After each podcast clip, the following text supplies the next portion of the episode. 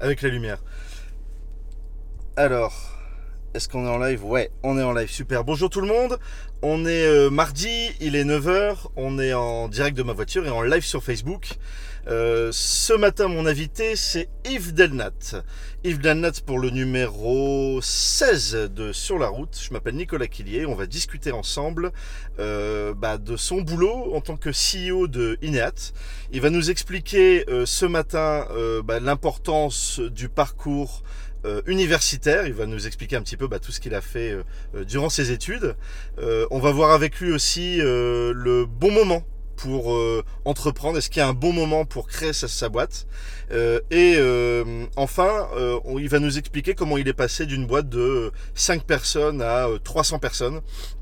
Et l'importance du management, comment on fait pour bien manager une équipe. Est-ce que ça change de manager une équipe de 5 ou de, de, de 300 personnes? Voilà, on accueille tout de suite euh, Yves Delnat.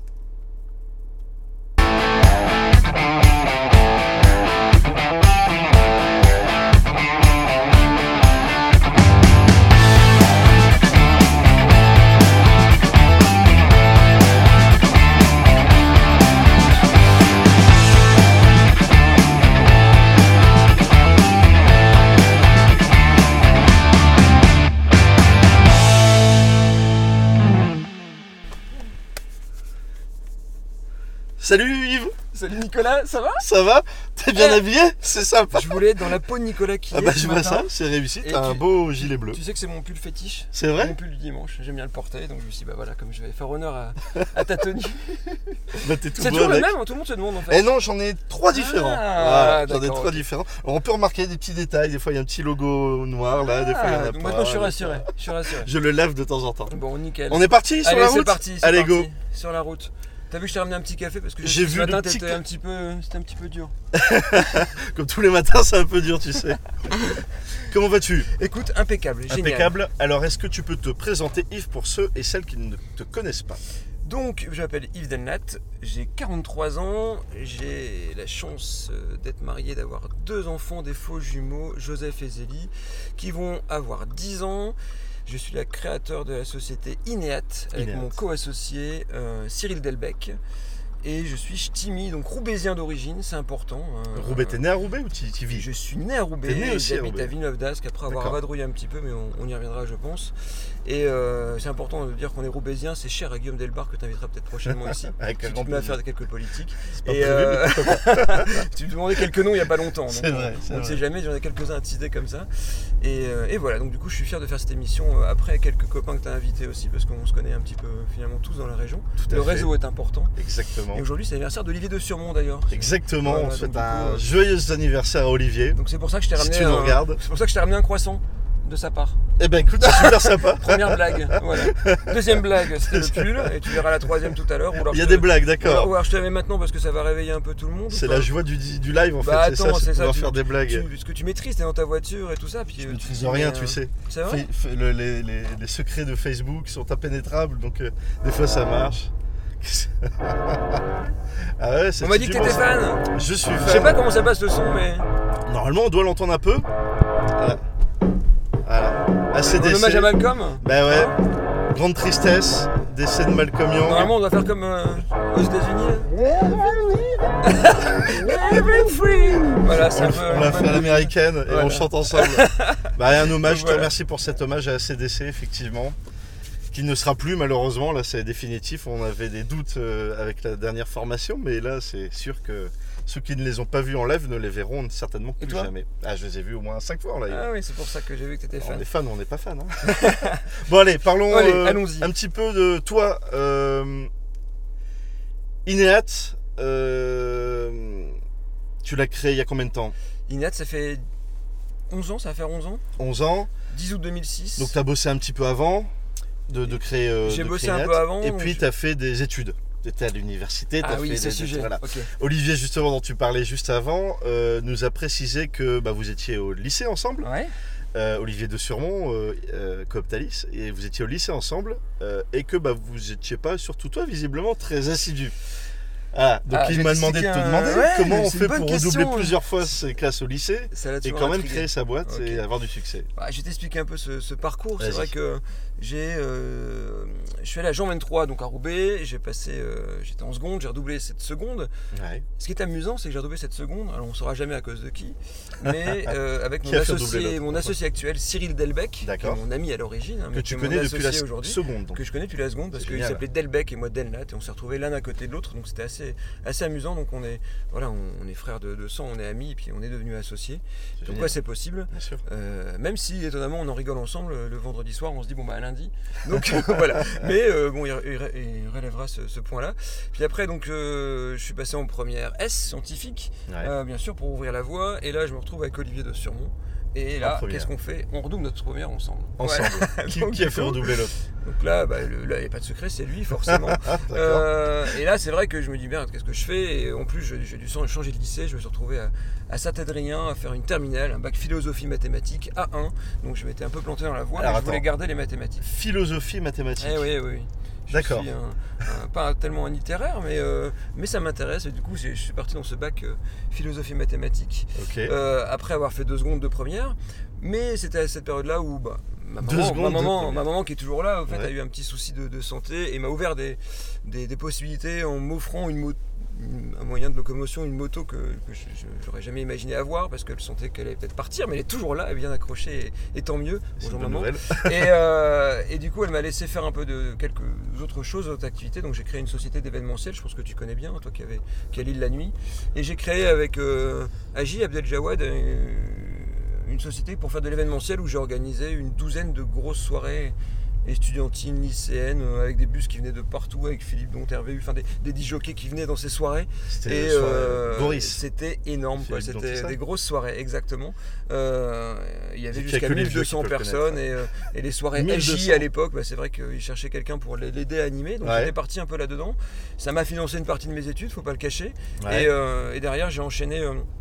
Après le bac, je suis parti faire l'UTTC Valenciennes où j'ai commencé à travailler. Mais il s'est passé un événement, c'est que euh, à cette terminale, en fait, juste avant, j'ai rencontré euh, la, la personne qui allait devenir ma femme. Isabelle, donc que je salue également. hein. C'est c'est elle qui a un Salut, peu tout Isabelle. changé. Il fallait que je bosse vraiment à ce moment-là. Et donc je l'ai rencontrée juste avant de partir à l'UTTC Valenciennes. Ouais. Euh, après cette UT, j'ai eu la chance d'être sélectionné pour faire un Erasmus, qui a aussi contribué beaucoup au fait que je, je bosse énormément parce que j'ai fini dans major de promo euh, en tant qu'étudiant étranger à côté de Newcastle dans une ville qui s'appelle Middlesbrough dans le nord-est, D'accord. District de l'Angleterre. C'est un coin paumé? C'est un coin paumé, ouais. C'est à une heure de Newcastle, deux heures d'Édimbourg, euh, Ouais. mais un coin très sympa à visiter, euh, avec une bonne école, avec une bonne ambiance. Et grâce à, cette, ce ma- master que j'ai fait, comme je parlais allemand, j'ai gagné une année. J'ai passé en un an ce que je vais faire en deux ans. Ouais. Et j'ai pu euh, intégrer une école de commerce, là aussi en deuxième année, donc j'ai rattrapé, Subdeco Montpellier, qui était la seule école qui proposait une formation pour être commercial dans l'informatique. T'avais je pas envie d'aller à Montpellier forcément, c'est juste que c'était le. la- la- Il y avait deux écoles à l'époque qui donnaient cette formation, Grenoble et Montpellier. Je suis parti à Subdeco Montpellier pour être ingénieur d'affaires en, en service informatique. Et c'est ce que je fais aujourd'hui. Donc je suis rentré chez Transiciel en 99, une, une société qui était une SS2I qui, était- qui- qui a été rachetée par Capgemini pour devenir Sogeti. Et donc je suis rentré commercial, directeur d'agence, directeur régional. T'as t'as gravi les Voilà. pied. Donc juste pour rester sur euh, tes études, euh, t'es la preuve vivante qu'on peut redoubler des classes et quand même monter sa boîte et quand même y aller et quand même entreprendre quoi, et réussir. Bah, je pense que si on redouble, c'est pas forcément. C'est peut-être qu'on a envie un peu d'approfondir. De revoir certaines choses. Mais parce que les priorités n'étaient pas celles-là à ce moment-là, et je Ouais. pense que c'est des, des- des choix aussi conscients qu'on a fait, euh, que j'ai fait en tout cas, de, de- de créer des sociétés parce que j'ai toujours eu envie de, de créer. On me charrie souvent parce que dans mon, dans mon coffre de voiture, j'avais des, j'ai acheté des, des, des- des stockages de chaussettes Achille à l'époque. Des chaussettes. Et tous les copains m'appelaient pour me dire Mais Yves, euh, euh, quand tu viens à la maison, ouvre ton coffre devant ma mère, je vais t'acheter des chaussettes. Et donc j'étais connu pour ça. Je trouvais Tu vendais des chaussettes. voilà. je- et euh, et je, je faisais plein de choses. Euh, J'avais une activité aussi informatique parce que j'étais un peu geek au départ, Ouais. avec des, des- des jeux vidéo, etc. Mais bon, voilà, j'avais plein d'activités. J'avais Tu cette société, l'événementiel. voilà. Il y a prescription maintenant. Il y a Les. Commodore 64, les Amiga 500, toutes ces choses-là. Donc voilà, en tout cas, c'est. Oui, redoubler, c'est t'as- pas grave. On peut s'acharner, on peut se. Bah oui, parce que j'ai eu beaucoup d'invités qui expliquent leur parcours euh, en école d'ingénieur, en école de commerce. Bon, tu as quand même fini en école de commerce. Euh, mais, mais ça paraît être des, on va dire, des, des parcours euh, lisses, sans encombre, qui permettent d'arriver à une voie euh, évidente qu'est l'entrepreneuriat. Euh, mais en fait, pas du tout. Euh, pas du tout. Euh, on, peut avoir des parcours complètement différents, complètement atypiques, euh, avec des, choix euh, qui ont été les tiens à des moments donnés de la vie, et quand même arriver avec le hasard ou simplement l'envie d'entreprendre. Exactement, il faut, faut essayer, au pire on se plante, mais si on se plante, il faut se planter vite. C'est ma devise. Donc en tout cas, moi j'ai, j'ai, pris des choix et j'ai, accéléré dans ces choix-là. J'ai créé mes sociétés, ça m'a permis d'ouvrir des choses. Et, euh, et puis voilà, puis j'ai- fait cette rencontre d'Isabelle qui est devenue ma femme et, et, et là, vraiment que je bosse. Voilà, elle m'a dans le droit chemin. Je pense que c'était nécessaire. Et euh, aujourd'hui c'est commun, hein, partir à l'étranger c'est commun, mais Ouais. À l'époque c'est Ah, vrai non, qu'on n'était pas nombreux à faire Erasmus. hein, mais, ouais.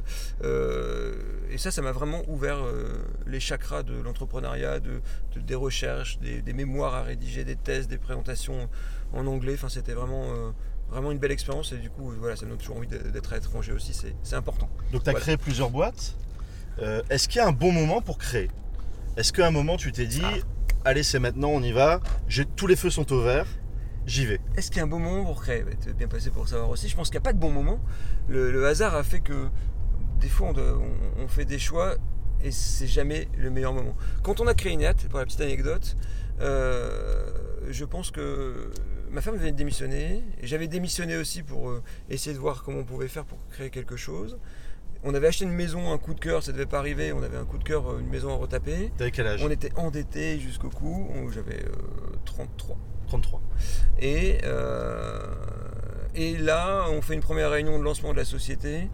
Et juste avant, euh, alors que ça venait pas ça venait pas comme ça tout de suite, et d'un seul coup, ma femme me dit qu'elle est enceinte. Et la première réunion, j'apprends euh, presque sur la route que finalement c'était des, des jumeaux. Des jumeaux. Et donc, on s'est dit, mais c'est pas possible quoi. La maison, la création de la société, elle avait démissionné aussi, tous les deux au chômage. On s'est dit, qu'est-ce qui se passe? Vous étiez tous les deux au chômage. elle avait démissionné pour une nouvelle Ouais. orientation, oui, pour me. On revenait sur l'île euh, pour me suivre. Et là, sur des on, on était sur Paris entre deux après l'Angleterre, donc euh, euh, je suis revenu sur l'île en 2004. Et là, boum, tout arrive à ce moment-là. Comme quoi, c'est jamais le bon moment. Mais quand on fait certains choix, après, tous des, tous des, Et donc s'enclenchent en fait. vous avez quand même persévéré dans, le, dans, le, dans, la, dans cette création ou c'était simple, compliqué Comment ça s'est passé Euh, On a persévéré, maintenant c'est jamais simple, il y a des, des choix à faire. Je pense qu'on n'a aucun choix. On était trois associés au départ. Un des associés Ouais. est parti en, en 2014 pour une autre orientation professionnelle. C'est des choix qu'on fait avec une, euh, une vision d'entreprise, avec des, des, des valeurs fortes qu'on a envie de défendre et de faire différemment de ce qu'on a appris. Donc euh, on l'a fait, INEAT, ça veut dire aller vers, entreprendre, se dépasser soi-même. D'accord. Euh, on est toujours resté dans cette philosophie aujourd'hui, c'est vrai qu'on avec l'actualité euh, du jour, enfin de la semaine dernière, c'est vrai qu'on a racheté une société, c'est la première. c'est- Ouais. On fait pas ça tous les jours, on découvre des choses. Donc là t'as pas créé, euh, t'as racheté. Là, on a racheté une société suivante. incroyable euh, qui s'appelle Fosséis, créée par Julien Saumande. Ouais, on Et, euh, Julien aussi. Voilà, et c'est une personne incroyable, très, très, très humaine aussi, et avec laquelle on travaillait beaucoup. On se recommandait l'un et l'autre sur des projets, on, on se respectait beaucoup, on essayait de travailler ensemble déjà depuis quelques années. Et là, c'est un mariage qui s'est fait naturellement, avec des, des- des consultants qui sont chez Fosséis, qui sont des, des très belles personnes, avec beaucoup de talent, qui équipe. complètent vraiment l'équipe d'Ineat avec les mêmes valeurs, la même philosophie. C'est c'est ce qu'on cherchait en fait. Donc euh, je pense que ça s'est fait vraiment naturellement et ça a mis un peu de temps, mais, euh, mais c'est important de, de s'ouvrir comme ça. Du coup, ça nous ouvre à l'étranger, à Shanghai, on ouvre aussi au Canada Shanghai, et, ouais. et ça nous ouvre des, des- des chakras encore plus importants. Euh, et après, il y a certaines décisions qui font que ça accélère ou pas dans une création de société. Je pense qu'une des très bonnes décisions sur l'île, ça a été d'intégrer euh, le, le pôle Euratechnologie. On était dans le bâtiment qui était en phase de la construction, puis on était la première à intégrer le bâtiment central d'Euratechnologie en, en mars 2009. en 2009. ouais. Donc c'est vrai que ça a été un, un tremplin incroyable pour nous de voir toutes ces startups autour de nous et, et, euh, et travailler ensemble. Et ce que je dis souvent, c'est parce qu'on travaille aussi avec des startups, avec un mindset différent, qui ont besoin de plus de réactivité, qu'on qu'on travaille peut-être aussi mieux avec des grands comptes, parce qu'on a ce- cette faculté de, de travailler plus euh, les MVP, les, les POC, les prototypes. Et, donc, on- beaucoup, on- voilà, beaucoup de, voilà. de, Ça, c'est de- top. de mots-clés métiers. La création d'entreprise, euh, ça a été une évidence quand tu as voulu la créer, mais tous les feux n'étaient pas ouverts. Quoi. Si je parlais de, voilà, de- des enfants, le, tout le monde au chômage, euh, tout arrive d'un seul coup, il faut gérer plein de choses, et tu as quand même géré cette création avec tes associés euh, de front. Comme quoi, il n'y a pas de... il y a- est-ce qu'il y a un, voilà, est-ce qu'il y a- est-ce qu'il y a un moment clé, euh, un vrai moment où on se dit bah là il faut créer, là il faut pas créer Euh, ouais. Si, si tu n'avais pas créé à ce moment-là, tu n'en serais peut-être pas là aujourd'hui. quoi. Si j'avais pas créé à ce moment-là, on serait peut-être pas là aujourd'hui. Peut-être qu'on, ouais, peut-être qu'on n'aurait pas, on se serait pas, bah si, on se serait défoncé, mais peut-être que ça serait pas accéléré de la même manière. Peut-être qu'on n'aurait pas pris certains choix pour aller plus vite. Peut-être que, euh, on- est-ce qu'on aurait fait différemment? Euh, Je ne sais pas. En tout cas, quand tu quand as une société, tu te dévoues corps et âme, tu n'arrêtes pas, tu comptes pas tes heures. Ouais. Euh, tu voilà, puis au fur et à mesure des étapes, des milestones de la société, tu, tu fais des choix. Aujourd'hui, c'est vrai qu'on fait d'autres choix, on apprend aussi savoir manager, c'est savoir déléguer des choses aussi que tu aimes faire. Et aujourd'hui, on, on délègue des choses à des sachants, à des personnes qui sont professionnels dans leur métier. On, on sous-traite les parties juridiques à des avocats spécialisés autour de nous. Euh, D'ailleurs, peut-être qu'il serait intéressant tu invites aussi le nouveau bâtonnier Stéphane Donte, qui est très connecté à ce qui paraît. Je te donnerai les coordonnées. Avec un Et, grand euh, plaisir. Et, Et, et donc, ju- du coup, justement, euh, tu parles de manager. Euh, quand tu as créé Ineat, vous étiez donc euh, trois associés, quelques salariés dès le début ou ça s'est venu après? Beaucoup de salariés nous, nous ont suivi nos précédentes expériences avec qui on était D'accord. en contact. Euh, Donc, au tout début, le jour tout 1, vous étiez euh, combien Le jour 1, euh, le 10 août 2006, on était une personne qui nous avait rejoint pour une première affaire euh, dans un grand groupe de la région. D'accord. Euh, puis après, ça s'est développé sur Paris. Donc vous étiez quatre en fait au, au- Voilà. tout, tout début. Et là aujourd'hui vous êtes? 245. 245. Ça fait combien de chiffre d'affaires on peut le dire? Ça va dépasser les 21 millions d'euros avec le rachat de, de Fossilis. 21 millions d'euros. Comment on fait pour gérer une boîte qui passe de 4 personnes à 245 en aussi peu de temps? Est-ce que toi, tu manages de la même façon qu'il y a euh, 9 ans, 8 ans? Est-ce que tu as changé? Est-ce que. Voilà. Comment, comment on fait évoluer? Comment toi, t'évolues dans une boîte qui a évolué super vite? En fait, on peut pas tout faire, on peut pas toujours tout faire. C'est le copain qui appelle. Euh, on peut pas tout faire et donc il faut apprendre à déléguer. Donc c'est ce que j'ai dit tout à l'heure, hein, savoir manager, savoir déléguer des choses qu'on aime faire et- Ouais. et, créer un peu. Je pense que c'était une question euh, d'un de tes invités précédents sur le management libéré. Alors on verra Ouais, ça voilà. après. Mais c'est finalement déléguer des choses et euh, euh, créer cette organisation qui permet aux personnes de décider elles-mêmes et recruter des sachants. Aujourd'hui, quand on sort de l'école, et tu as connu ça aussi, on, on- on fait de la compta, on fait de la com, on Ouais. fait de la RH, on Ouais. fait du commerce, on fait un peu tout, mais est-ce qu'on a une spécialité? Non, on touche à tout et on fait bien ce qu'on aime bien faire.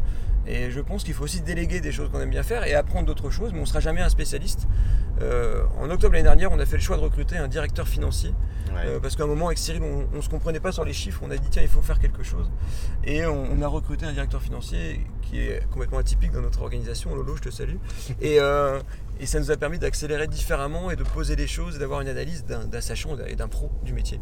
Donc il faut recruter des personnes à des postes clés pour créer son équipe. Pour en gros aller- pu être au front sur tout quoi en gros. On peut pas. ça euh, pendant 10 ans, tu es presque au front. ouais. Pendant 8 ans, tu es presque au front surtout. Et depuis 2 ans, c'est vrai qu'on a vraiment appris à déléguer des choses. Et euh, tous les deux avec Cyril, et ça nous fait grandir aussi. Peut-être Ah que oui. les personnes vont le faire différemment, mais vont sans doute le faire mieux.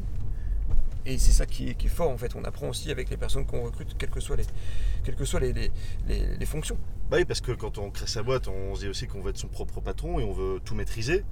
Euh, là, arrivé à ce niveau de management, 200, 300 personnes, on peut plus tout maîtriser. Exactement. Et ré- t'as réussi facilement à lâcher ça? À se dire euh, à un moment. euh, Honnêtement, ouais, le, le plus dur, c'est la part.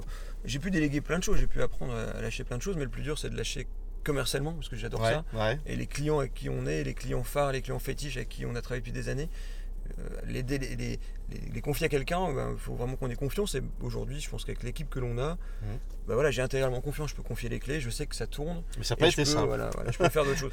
Le plus dur, c'est en parallèle, tu vois, c'est réussir à faire tous ces réseaux. C'est très fort le réseau Ouais. ici à Lille. On se croise régulièrement dans plein d'événements. Et je pense que ça aussi, c'est important d'être en représentation. Et maintenant, je demande même à, à l'équipe d'aller nous, nous représenter dans des événements, dans des, dans des palmarès, dans des, dans, des, dans des soirées réseau aussi, parce que il- voilà, tout le monde peut le faire à tous les niveaux et, et ça peut permettre à la société INET de rayonner et, et au groupe aujourd'hui de rayonner. Donc c'est ça qui est, qui est génial. Donc tu as réussi un peu à, à lâcher prise euh, là-dessus, même Oui. si tu, je le sens, tu continues encore à être au front. Et... Bah, c'est difficile de faire autrement.